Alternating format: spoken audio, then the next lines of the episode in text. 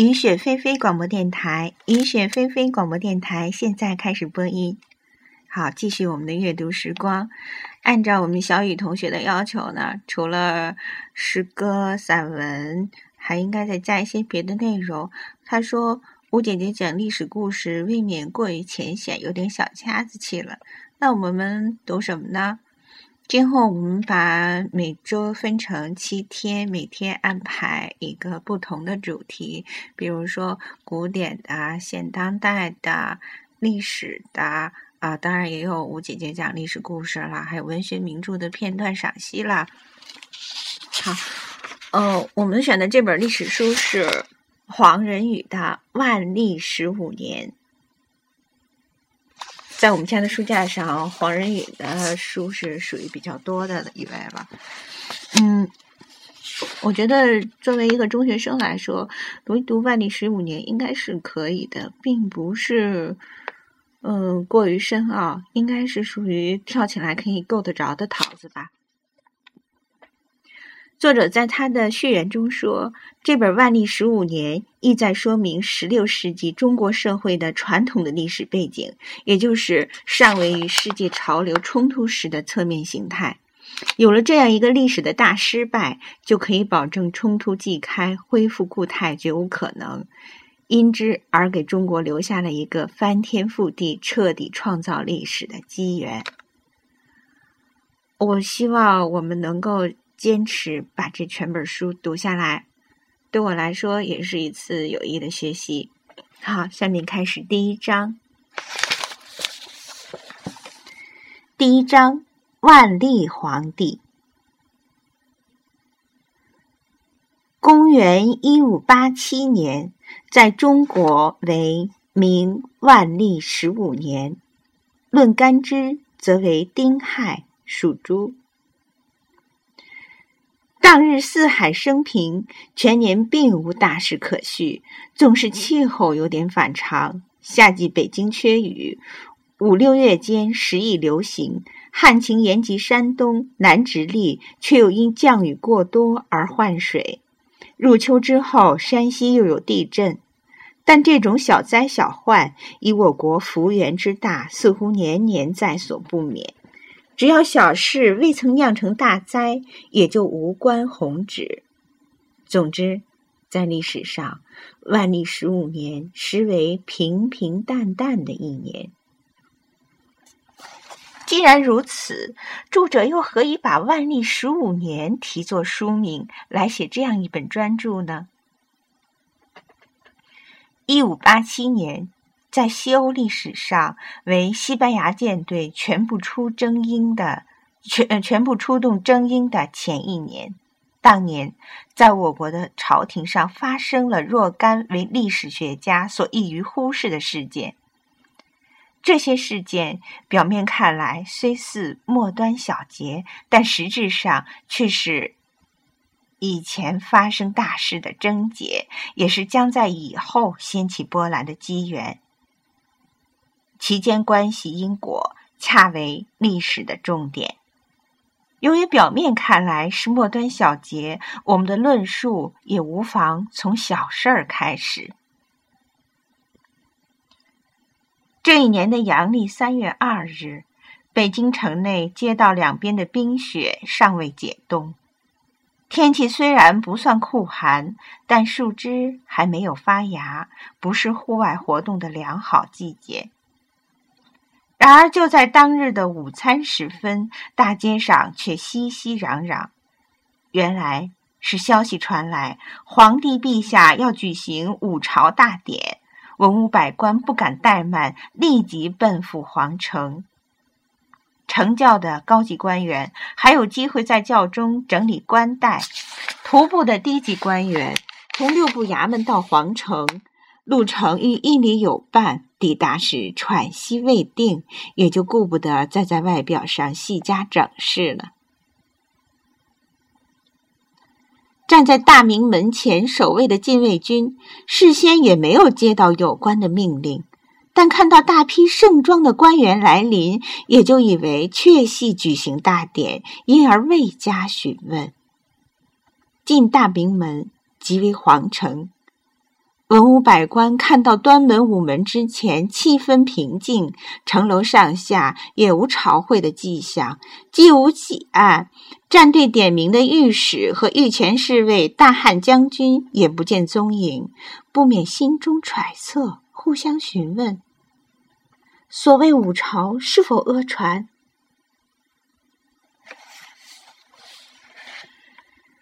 金世宦官宣布了确切消息。皇帝陛下并未召集五朝，官员们也就相继退散。惊魂既定，这空穴来风的五朝事件不免成为交谈议论的话题。这谣传从何而来？全体官员数以千计，而均受骗上当，实在令人大惑不解。对于这一颇带戏剧性的事件，万历皇帝本来大可付诸一笑，但一经考虑到此事有损朝廷体统，他就决定不能等闲视之。就在官员们交谈议论之际，一道圣旨已由执掌文书的宦官传到内阁，大意是。今日午间之事，实与礼部及鸿胪寺职责攸关。礼部长拟具遗著，鸿胪寺长领都演习。该二衙门明知五朝大典已经多年未曾举行，绝无在遗著未备之时仓促传唤百官之理。是以其他衙门既已以恶传物，该二衙门立当立即阻止；既未阻止，即系玩忽职守。召从尚书、四卿以下官员各罚俸两月，并仍需查明究系何人首先讹传具奏。礼部的调查毫无结果。于是只能回奏，当时众口相传，首先恶传者无法查明。为了使这昏昏然的官员所知境界，皇帝把罚俸的范围由礼部、鸿胪寺扩大了全部在京供职的官员。由于工作不能尽职，或者奏事言辞不妥，触怒圣心，对几个官员做罚俸的处分，本来是极为平常的事儿。但这次处罚竟基于全部京官，实在是前所未有的严峻。本朝官俸微薄，京城中高级官员的豪华生活，绝非区区法定的俸银所能维持。如各部尚书的官阶为正二品，全年的俸银只有一百五十二两。他们的收入主要依靠地方官的馈赠。各省的总督、巡抚所送的礼金或礼品，往往一次即可相当于十倍的年俸。这种情况自然早在圣明的洞见之中。传旨罚俸，或许正是考虑到此辈并不赖官份为生，而以示保惩。但是，对大多数低级官员来说，被罚俸两月就会感到拮据，甚至付不出必要的家庭开支了。按照传统观念，皇帝的懿旨总是绝对公允的。圣旨记下，就不再允许有任何的非议。这一事件也难怪万历皇帝圣心震怒，因为从皇帝的臣僚都彼此心照，朝廷上的政事千头万绪，而其要点则不出于礼仪和人事两项。仅以礼仪而言，它体现了尊卑等级，并维护了国家体制。我们的帝国以文人管理，为数至千万万万的农民。如果对全部实际问题都要在朝廷上和盘托出，拿来检析、检讨、分析，自然是办不到的。所以，我们的祖先就抓住了礼仪这个要点，要求大小官员按部就班、上下有序，以此作为全国的榜样。现在全体官员自相惊扰，狼奔豚突，实在是不成体统。万历皇帝是熟悉各种礼仪的君主。一五八七年，他已年满二十三，进入二十四，登上皇帝的宝座也快有十五年了。他自然会清楚的记得，在他八岁那一年的冬天，他的父亲隆庆皇帝为他举行了象征成为成人的冠礼。他被引导进入殿前特设的帷帐里。按照礼仪的规定更换衣冠服饰，前后三次都以不同的装束出现于大庭广众之中。祭出帷帐，他就手持玉圭，被引导行礼，并用特设的酒杯饮酒。全部礼节、全部节目都有礼官的倡导和音乐伴奏，所需的时间接近半天。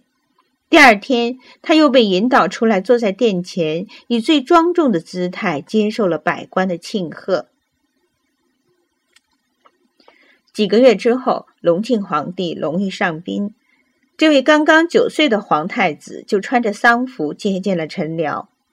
按照传统的劝进程式，全部官员以最恳切的辞藻请求皇太子即皇位。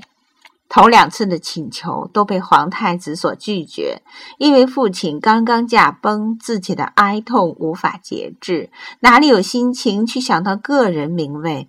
到了第三次，他才以群臣所说的应当以社稷为重作为理由，免如所请。这一番推辞和接受的过程有条不紊，有如经过预习。既然登上皇帝的宝座，他就必须对各种礼仪照章办理。在过去的十五年，他曾经祭天地、祀祖庙、庆元旦、赏端阳。他接见外国使臣、解职退休和著有勋劳的官员。他还曾检阅军队、颁发战旗，并在一次战役获得胜利后接受献俘。这种献俘礼式极为严肃而令人悚惧。皇帝的御座设在午门城楼上，他端坐其中，看视着下面花岗石大广场上发生的一切。他的两旁站立着收有爵位的高级军官，还有许多被称为大汉将军的身材魁伟的御前侍卫。在广场上，大批官员的注视下，俘虏被牵着进来。手脚带有镣铐，一块开有圆孔的红布穿过头颅，遮胸盖背，被吆喝着正对午门下跪。这时，刑部尚书屈步向前站定，然后大声朗读各个俘虏触犯天地、危害人类的罪行。独臂，他又宣布这些罪人法无可道，请皇上批准一律押赴市曹斩首示众。皇帝答复说。拿去！他的天语轮音为近旁的高级武官二人传达下来，二人传四人，而后八人、十六人、三十二人相次连声传贺。最后，大汉将军三百二十人以最大的肺活量齐声高喝：“拿去！”声震屋瓦，旁观者无不为之动容。每年阴历的十一月，皇帝要接受下一年的日历，并正式颁布于全国。他的颁行使所有臣民得了天文和节气的根据，知道何时可以播种谷物，何时宜于探访亲友。翰林院官员们的集体著作，例如实录之类，也在香烟乐队的簇拥下，功成于皇帝之前。书籍既经皇帝接受并加以览，就成为钦定，也就是全国的唯一标准。在同样庄严的礼仪下，万历皇帝授予他的兄弟叔侄辈中的一些人以“王”的称号，封他们的妻子为王妃，批准他们子女的婚姻，而最隆重的仪式却是把仁圣皇太后的尊号上赠给他的嫡母隆庆的皇后陈氏，把慈圣皇太后的尊号上赠给他的生母隆庆的皇贵妃李氏。慈圣皇太后对万历皇帝有极大的影响，因为除了她，没有第二个人再能给他以真正的天性之爱。但是在万历登基以后，根据皇家的习俗，一种无形的距离就存在于太后和皇帝之间，使母子之间的天性交流变得极为不便。例如，前不久，万历曾下令修葺装潢。慈圣所居住的宫室竣工之后，他的感谢不是用亲切的口吻加以表达，而是请学士写成一篇文章，赞赏皇帝的纯孝，在他下跪时逐句朗读。这篇文章因为能对全国臣民起表率和感化的作用，所以就成为本朝的重要文献。有时，万利用宫内的傀儡戏来讨取太后的欢心。在他下轿之前，他也必须跪在庭前恭候辞驾。但是，母爱毕竟是一种最深刻的感情。在多年之后，尽管万历皇帝临朝的机会越来越稀少，每当十一月慈圣的生辰，他却仍然亲临皇极门接受百官的庆贺。也就是在此前不久，万历册封他的爱妃郑氏为皇贵妃，并预先公布礼仪，以便各种有关衙门做必要的准备。消息传来，就有一位给事中上述提出异议，其理由为：按照伦理和习惯，这种尊荣应该首先授予皇长子的母亲宫妃王氏。德妃正室仅为皇三子的母亲，后来居上，实在是本末颠倒。这一议虽然引起万历的一时不快，但册封典礼仍按原计划进行。谁也没有想到，这一小小的插曲，竟是一场影响深远的政治斗争的契机，导致了今后数十年皇帝与臣僚的对立，而且涉及到了整个帝国。参加各种礼仪，皇帝需要频繁的更换官服，有时达一日数次。服饰中的皇冠有一种为金丝所制作，精美绝伦，而又不同于欧洲式的全金属皇冠。皇帝在最隆重的典礼上使用的皇冠是冕。形状像欧洲学者所戴的一片瓦，不过冕上布板是长方形而非正方形，前后两端各缀珍珠十二串。这种珠帘是一种有趣的道具，它们在皇帝的眼前脑后来回晃动，使他极不舒服。其目的就在于提醒他必须具有端庄的仪态，不能轻浮造次。和冕相配的服装是饰有豪华刺绣的黑色上衣和黄色下裙，裙前有织锦一片，悬于腰带之上而垂于两腿之间。靴袜则均为红色。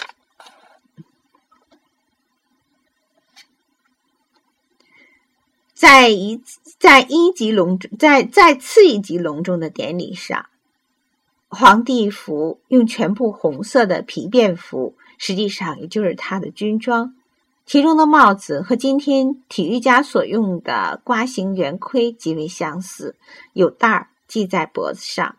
这种帽子和当时武将军士所用的头盔也并没有多大区别。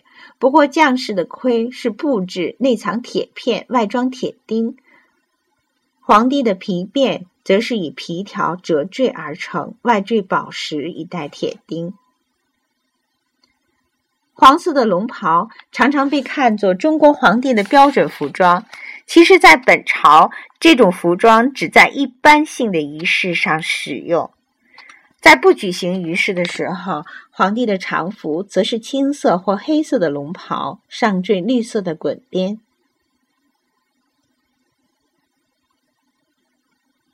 皇帝是全国臣民无上权威的象征，他的许多行动也带有象征性。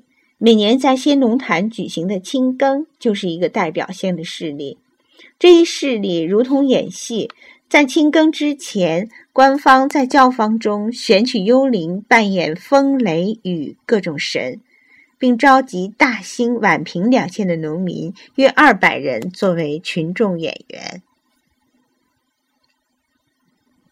这幕戏开场时，有官员二人牵牛，秦老二人扶犁，其他被指定的农民则携带各种农具，包括粪箕、净桶，作为务农之状。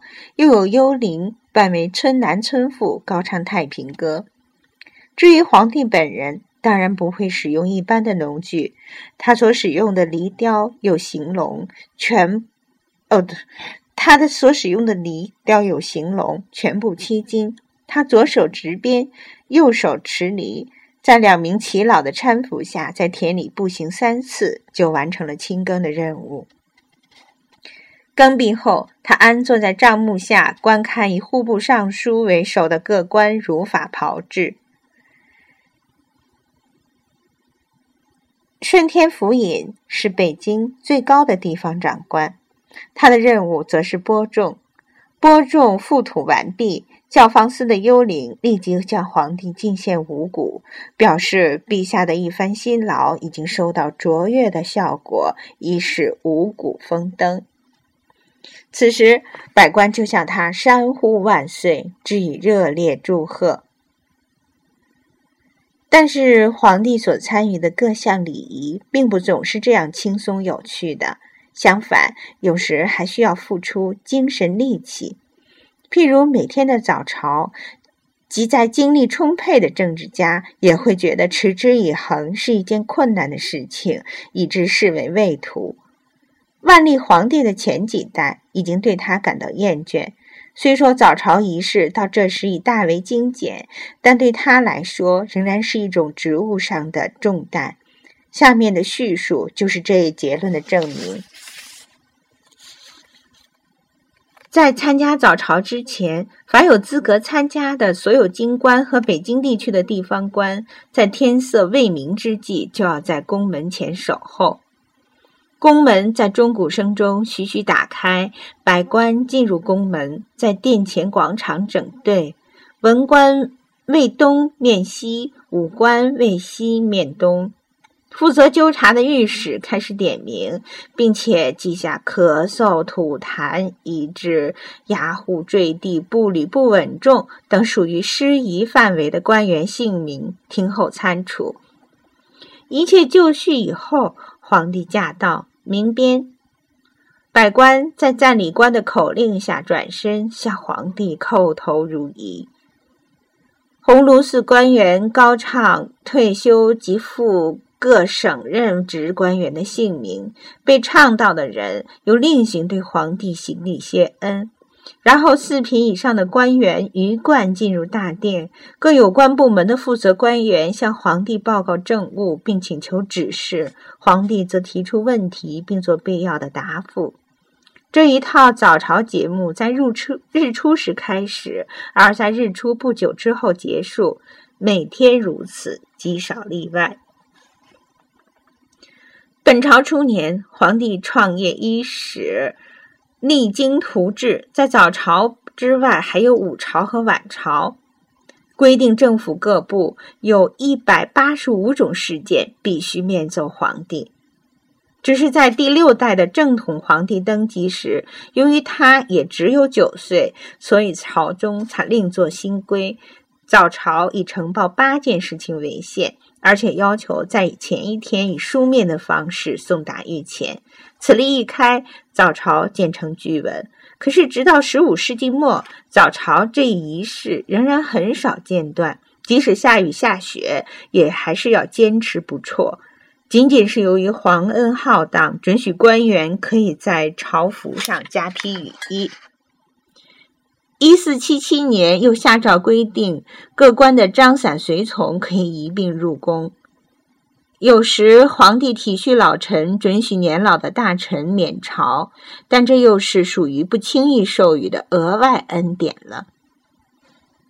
这种日复一日的仪式，不仅百官深以为苦，就是皇帝也无法规避，因为没有他的出现，这仪式就不能存在。一四九八年，当时在位的弘治皇帝简直是用央告的口气要求大学士同意免朝一日，因为当夜宫中失火，弘治皇帝彻夜未眠，深思恍惚。经过大学士们的商议，同意了辍朝一日。除此之外，皇帝的近亲或大臣去世，也得照例辍朝一日至三日，以致哀悼。然而，这种性质的辍朝得以休息的仅是皇帝一人，百官仍需亲赴午门，对着大殿行礼如仪。首先打破这一传统的，第是第十代的正德皇帝，即万历的叔祖。正德的个性极强，对于皇帝的职责，他拒绝群臣所代表的传统观念，而有他自己的看法和做法。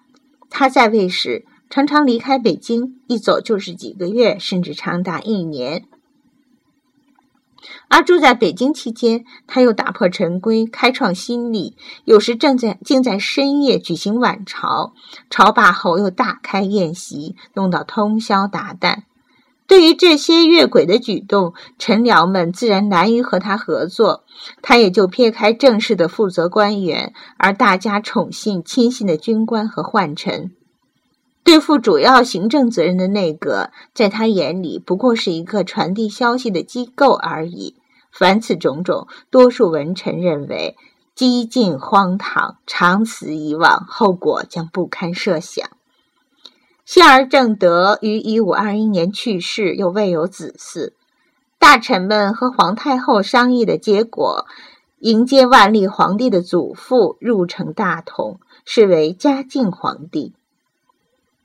作为皇室的旁支子孙而居地位，在本朝尚无前例。大臣们乘此机会肃清了正德的亲信，其劣迹优著的几个人被处以死刑。嘉靖登基的前二十年可以算得上尽职，他喜欢读书，并且亲自裁定修改礼仪。可是到了中年以后，他又使臣僚大失所望。他对各种礼仪逐渐失去兴趣，转而专心致志于修坛炼丹，祈求长生不死。同时，又迁出紫禁城，住在离宫别院。尤其不幸的是，这个皇帝统治了帝国达四十五年之久，时间之长，在本朝仅次于万历。万历的父亲隆庆在本朝历史上是一个平淡而庸碌的皇帝，在他御宇的五年半的时间里，开始还常常举行早朝，但是他本人却对国政毫无所知，临朝时如同木偶，常常让大学士代答其他官员的呈奏。后期的几年里，索性把这如同巨文的早朝也加以免除。一五七二年。万历皇帝即位，关于早朝这一仪式有了折中的变通办法。根据大学士张居正的安排，一旬之中逢三、六、九日早朝，其他日子则不朝，以便年轻的皇帝可以有更多的时间攻读圣贤经传。这一规定执行以来已近十五年，越到后来，圣旨免朝的日子也越来越多。与此同时，其他的礼仪，如各种祭祀，皇帝也经常不能亲临，而是派遣官员代祭。实际上，万历皇帝的早朝，即使按规定举行，较之前代也要省俭多了。首先是早朝的地点很少再在正殿，而且在一般情况下，早朝人员都不经午门而集结于宣制门，所有。骏马驯象的仪仗也全部减免不用。其次，御前的陈奏也已流于形式，因为所陈奏的内容都已经用书面形式上达，只有必须让全体官员知悉的事，才在早朝时重新朗读一过。好，我们先读到这里，然后下周再继续读万历皇帝。